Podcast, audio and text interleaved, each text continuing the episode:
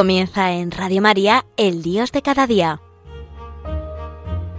Hoy dirigido desde la Diócesis de Alcalá de Henares por el Padre Alberto Raposo.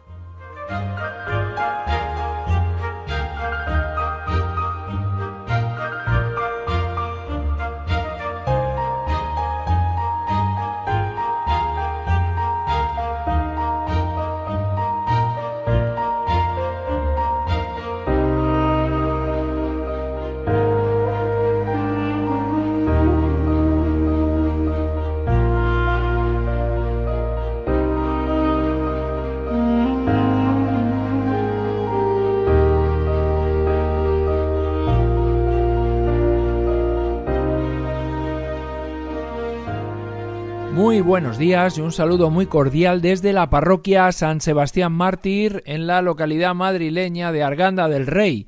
Arganda del Rey que pertenece a la diócesis de Alcalá de, Alcalá de Henares, antes conocida en tiempos de los romanos como Complutum y por eso eh, el nombre de la ciudad complutense, ¿no? Y de ahí se derivó también la universidad que nació aquí bajo la batuta y la dirección del cardenal Cisneros, Francisco de Cisneros, cuyos restos están en el altar, en el altar mayor de la catedral alcalaína, de la catedral complutense, y cuyo nombre luego pues lo tomó la Universidad de Madrid y ahora pues en Alcalá de Henares la universidad se llama Universidad de Alcalá de Henares, pero el nombre de Complutense en Madrid viene de esta primera que junto con Salamanca fueron como los dos pilares en el siglo XVI donde se asentó la sabiduría y donde creció la ciencia y el saber en humanidades a todos los niveles, no como pues últimamente en nuestra cultura contemporánea que se quieren borrar algunas algunas nociones y algunas corrientes del saber, sobre todo en humanidades, en filosofía, ¿no? Ahí no vamos a entrar, pero eh, está ahí la situación actual. Como digo, en todos los ámbitos del saber, la Universidad de Alcalá de Henares, la Universidad Complutense, fundada por el cardenal Cisneros, pues fue un bastión y como bandera pues tuvo la eh, Biblia políglota, la Biblia que escrita en cuatro idiomas pues, eh, pues fue como una a raíz ya del invento de Gutenberg de la imprenta, pues fue uno de los pilares fundamentales del estudio, sobre todo de la teología, pero también de, varias ramas del saber en esta localidad madrileña que es patrimonio de la humanidad, ¿no? Alcalá de Henares. Bueno, pues pertenece a Arganda del Rey, mi parroquia, San Sebastián, a la diócesis complutense de la cual pues uno está orgullosísimo y lleno de alegría de sus raíces, ¿no? Raíces que están eh, también en, en, el origen de sus santos protectores y sus santos patronos, que es dos niños, santos justo y pastor, siempre lo digo, pero no deja de asombrarme que sean dos niños de siete y nueve años los patronos de toda una diócesis por ser valientes testigos de la fe de, del Evangelio, testigos de la fe, testigos de Cristo, en un momento concreto de persecución romana, ¿no? Bien, pues vamos a pedirle al Señor también que estos mártires, patronos de nuestra diócesis, que en un tiempo, eh, por el cariño que los tenía Felipe II, pues llegaron a ser patronos de España. Bueno, pues vamos a pedirle a estos santos intercesores que también nos, nos cuiden a nosotros y seamos valientes testigos de la fe testigos de la fe en esta cuaresma en la que pues vamos caminando poco a poco hacia la eh, la, Pascua, ¿no? hacia la vigilia pascual, que en la que celebraremos el triunfo de Cristo sobre la muerte. Estamos inmersos en esta, cuarto, en, este, en esta cuarta semana del tiempo de Cuaresma. Hoy es sábado cuarto de Cuaresma. Mañana ya será el quinto. Domingo de Cuaresma empezaremos la semana de Pasión. Y bueno, pues ya la semana que viene con el Domingo de Ramos daremos inicio a la Semana Santa y como colofón el triduo pascual. Pues bueno, pidamos al Señor que nos convierta de corazón, ¿no? Que seamos capaces por la humildad y el coraje de volvernos totalmente a él, de mirar su cruz y en estos días en muchas parroquias pues estamos rezando el Via Crucis que nos recuerda pues el camino de Jesús hasta dar la vida y su entrega generosa en el árbol que nos ha dado la vida, en el árbol de, la cruz del Señor, que, nos ha devuelto a los hombres la esperanza y que nos abre la posibilidad de que por medio de su entrega generosa y de, de, de clavar su carne en el madero santo, pues eh, ser redimidos, ¿no? Ser justificados los que por nuestro pecado no merecíamos entrar en el cielo, él asumiéndolo en sí mismo, por, esa entrega generosa y por ponerse en lugar nuestro, pues nos ha abierto las puertas del cielo para que podamos atravesarlas ahora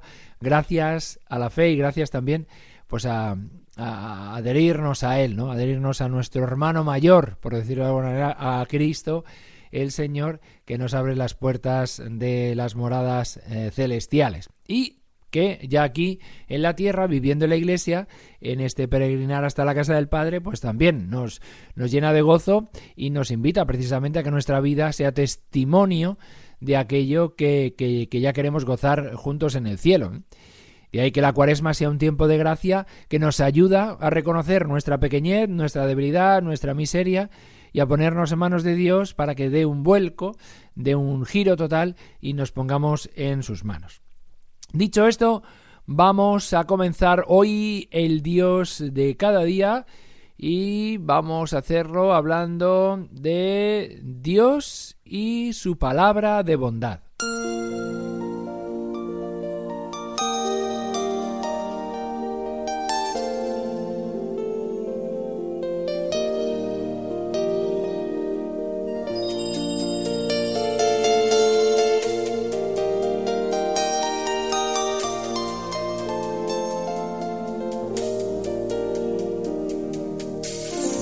Venimos explicando y comentando un poco el libro, la exhortación apostólica del Papa Francisco, que dedica a los jóvenes y a todo el pueblo de Dios, Christus Vivit, vive Cristo, ¿no?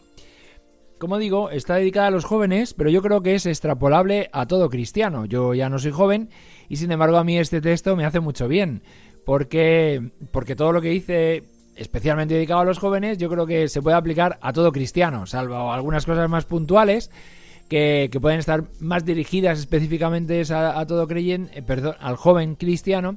Creo que también hay muchas cosas extrapolables a todo creyente, a todo seguidor de Cristo. Y por eso lo estoy comentando y tratando un poco de poner en el contexto de la vida cristiana propia de todo creyente. Así que en este sábado, en el que pues puedes estar yendo a, a llevar a tu hijo a hacer algún deporte, eh, eh, puedes estar haciendo la compra, estás escuchando en casa porque estás haciendo las tareas propias del hogar.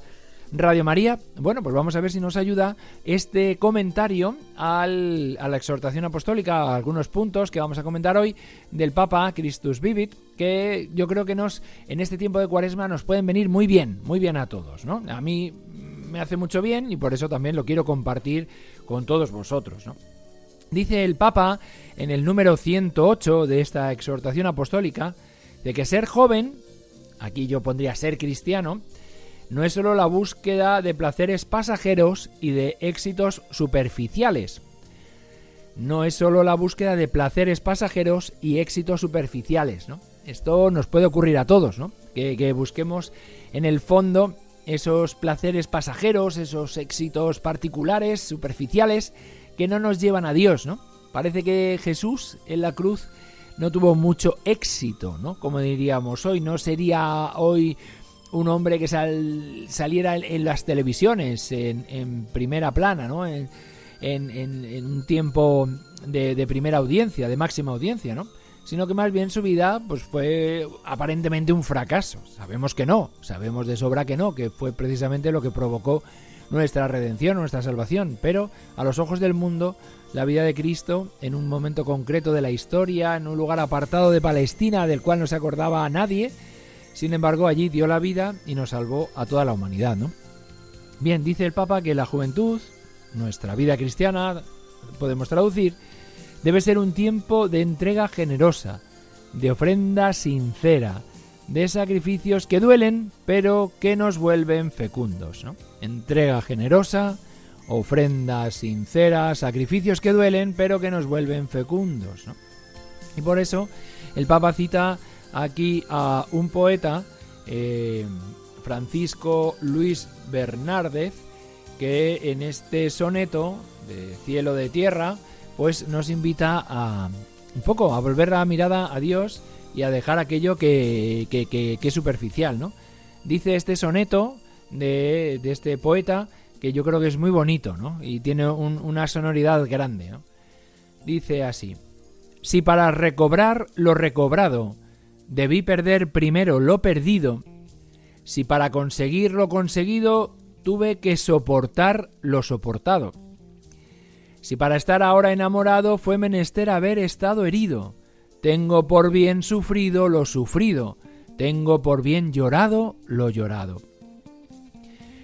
Porque después de todo he comprobado que no se goza bien de lo gozado, sino después de haberlo padecido.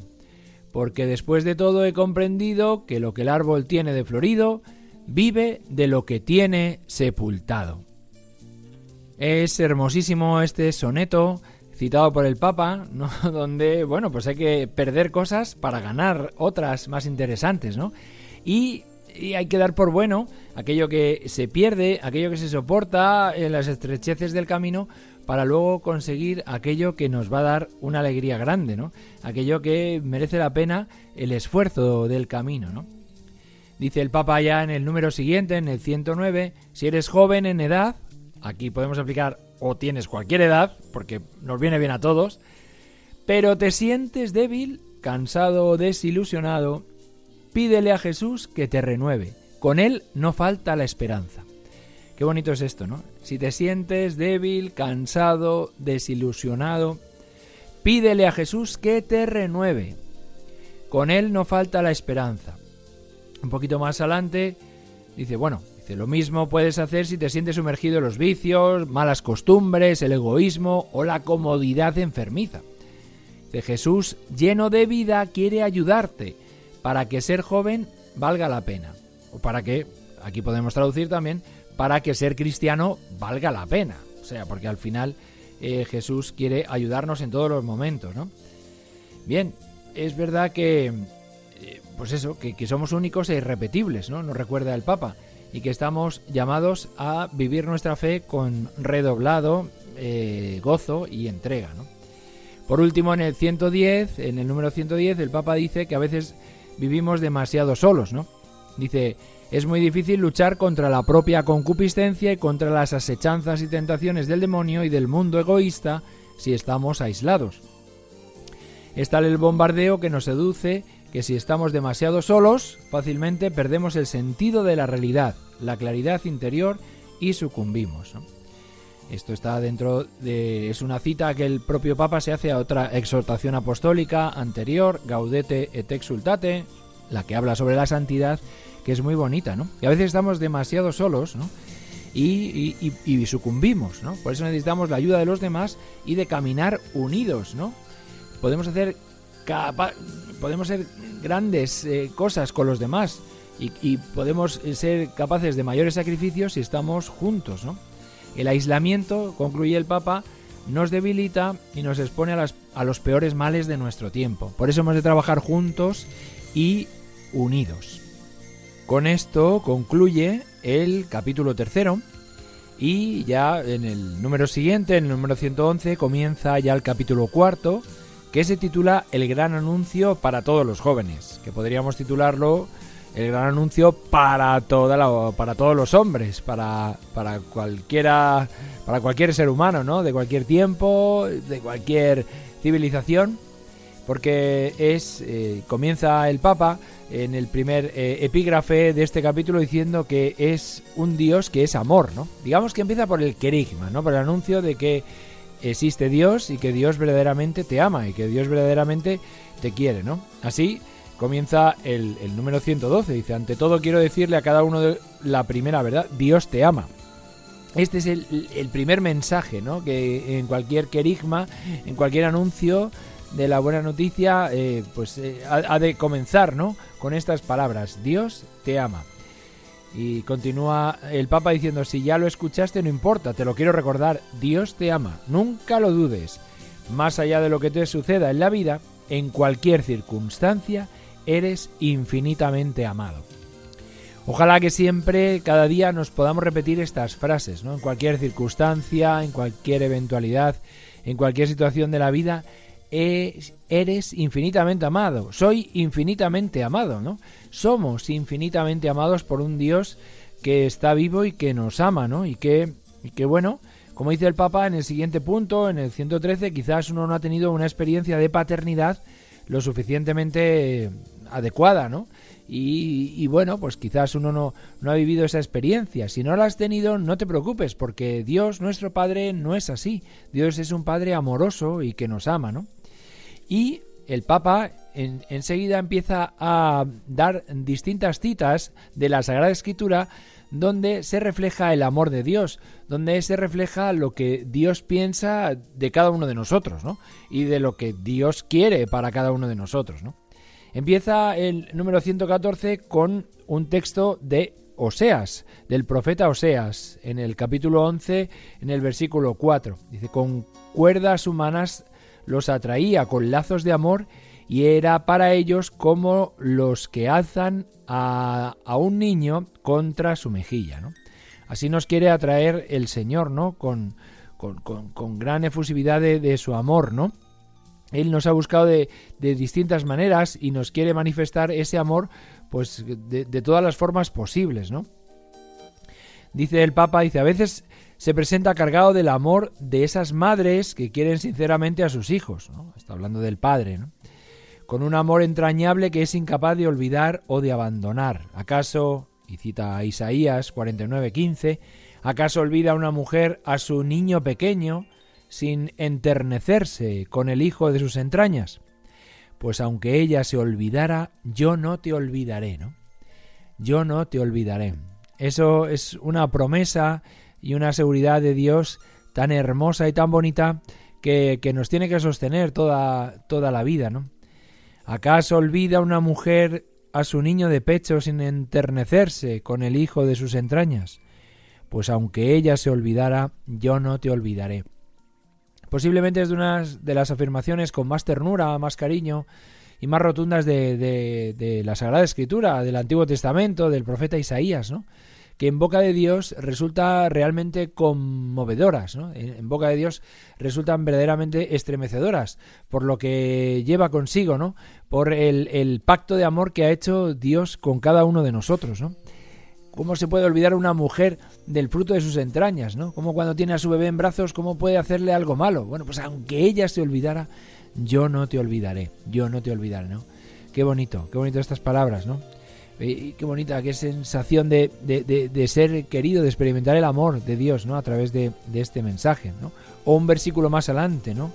Míralo, te llevo tatuado en la palma de mis manos, ¿no? Dice el Papa que se muestra hasta el padre como un enamorado que llega a tatuarse a la persona amada en la palma de su mano para poder tener su rostro siempre cerca. Míralo, te llevo tatuado en la palma de mis manos. ¿no? Es un versículo de, posterior al que hemos escuchado antes. ¿no? es el versículo 16 del capítulo 49 de Isaías, que en este libro de la consolación de Isaías de pues, un libro de las tres partes en las que está dividido el profeta Isaías, el libro del profeta Isaías, la parte, la segunda parte, la de en medio, digamos, de alguna manera, se llama el libro de la consolación y nos habla de este amor de Dios apasionado por el hombre, ¿no? Que nos deja citas tan hermosas como esta de, llevarnos tatuado en la palma de su mano, ¿no? para mostrarnos el, amor que nos tiene. ¿no?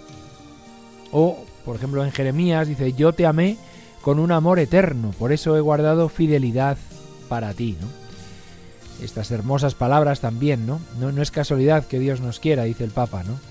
Eh, existimos desde que empezamos a ser pensados por Dios hemos sido amados y queridos, ¿no? Y hemos participado de este proyecto de amor que Dios ha realizado con nosotros desde que nos trajo a la existencia. Desde que nos pensó.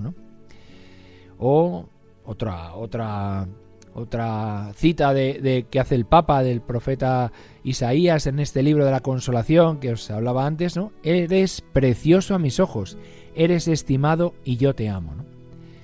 Ojalá que nos grabáramos esta frase y, todos los días al comenzar una nueva jornada eh, se la escucháramos al Padre, ¿no? La leyéramos y la escucháramos del Padre, ¿no?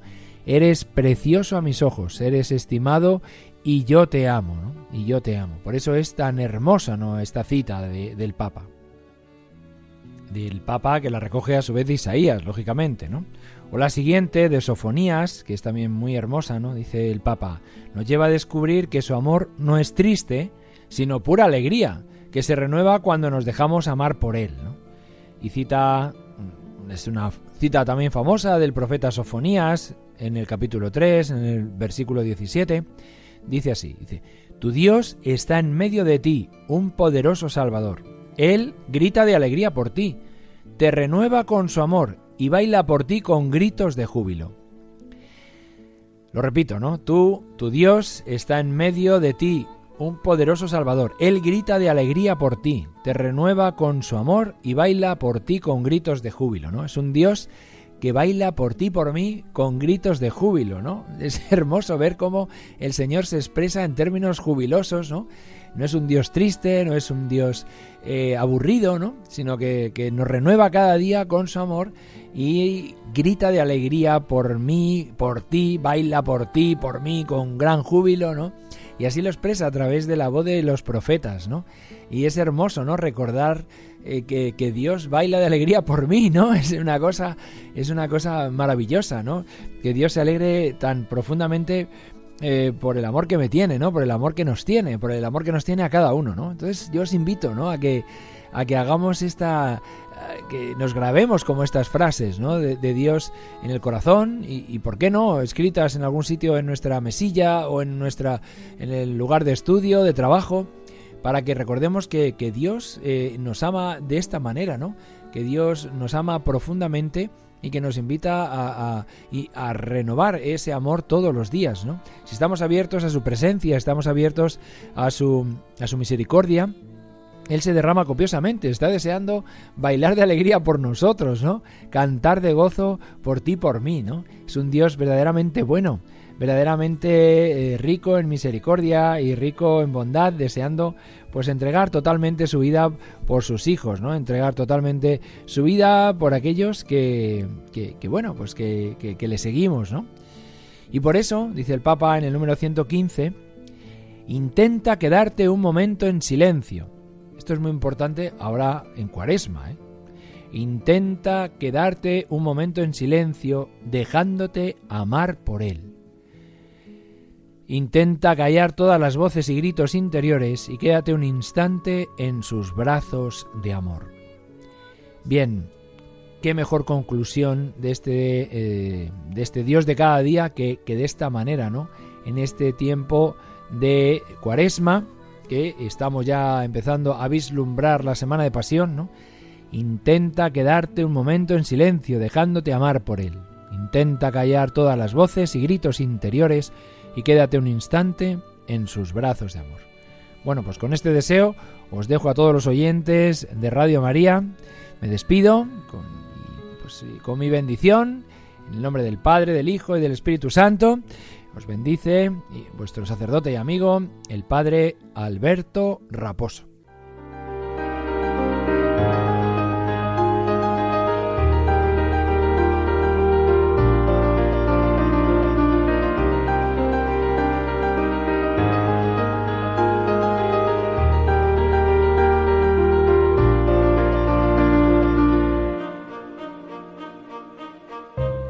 Han escuchado en Radio María El Dios de cada día, hoy dirigido desde la Diócesis de Alcalá de Henares por el Padre Alberto Raposo.